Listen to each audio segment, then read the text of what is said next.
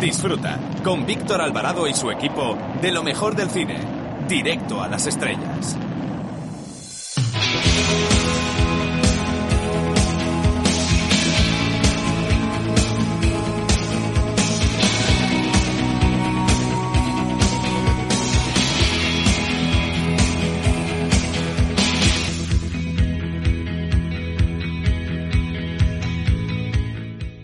Eh, hola, soy Fernando Tejero y os mando un beso muy fuerte a todos los oyentes de, Directo a las Estrellas. Chao, se os quiere, chao.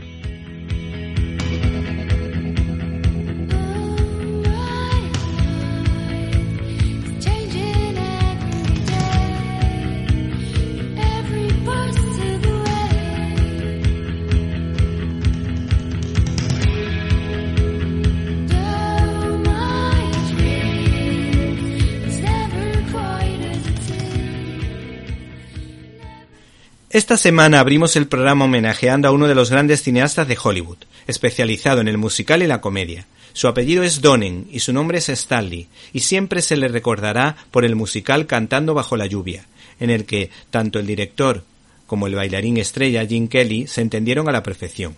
También hizo brillar a Audrey Hepburn y Cary Grant en la comedia de intriga Charada.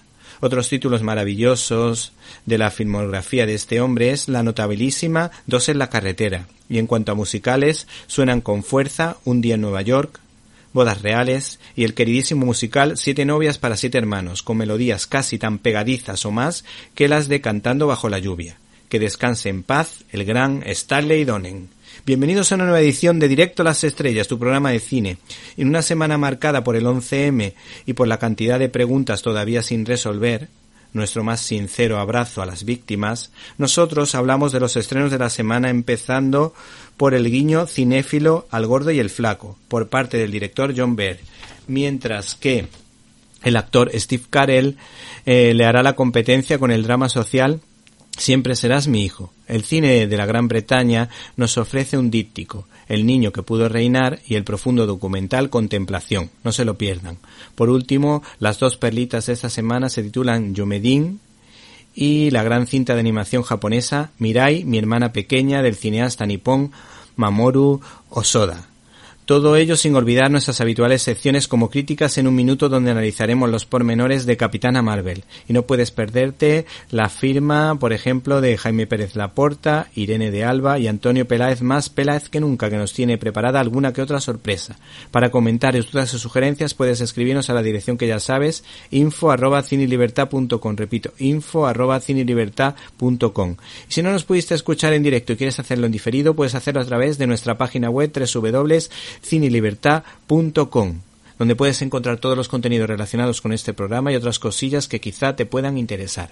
Por cierto, también nos puedes escribir a nuestra cuenta de Twitter, arroba cinelibertad. Hemos recibido un correo electrónico de María del Mar Otero, en el que nos recomienda la película de Clint Eastwood, La Mula, pues te atrapa desde el principio a pesar de la edad, eh, que en este caso, en el caso de Clint Eastwood, es todo un aliciente. Y por último, si quieres darnos tu opinión, info arroba cinelibertad.com. Comenzamos.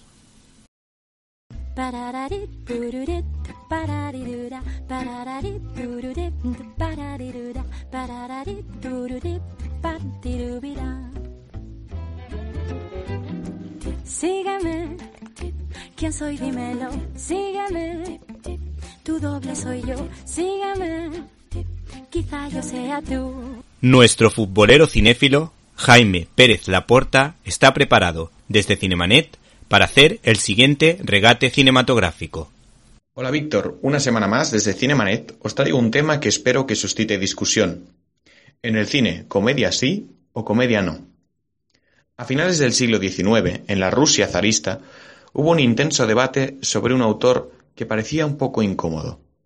Chekhov era un narrador de lo cotidiano, retrataba lo que sucedía en la sociedad sin ninguna intención más allá que el propio retrato y un poco de risa. Pero la gente estaba acostumbrada a las trascendentales historias de Dostoyevsky o Tolstoy en las que en cada conversación se jugaban la vida o la muerte, Dios o el ateísmo, y no entendía mucho a este nuevo y talentoso narrador.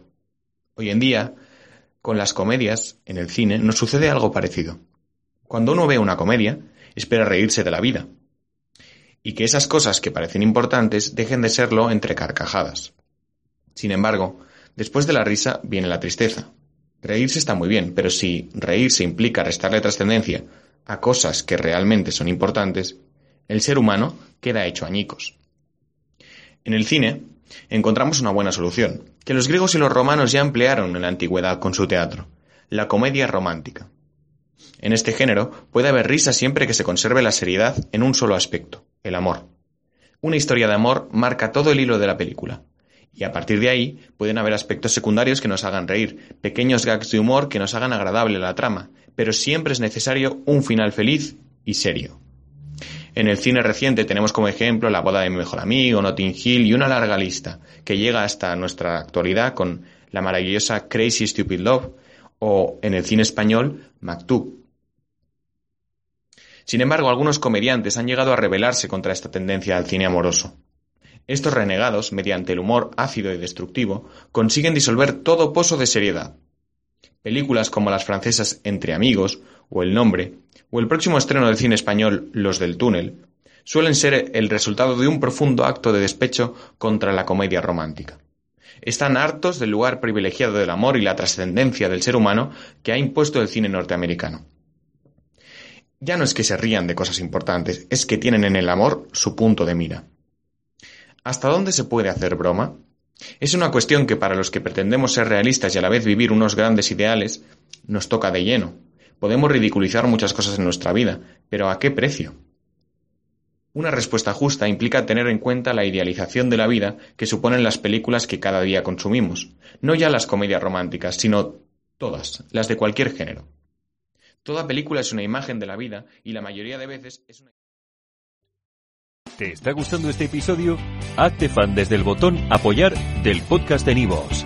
Elige tu aportación y podrás escuchar este y el resto de sus episodios extra. Además, ayudarás a su productor a seguir creando contenido con la misma pasión y dedicación.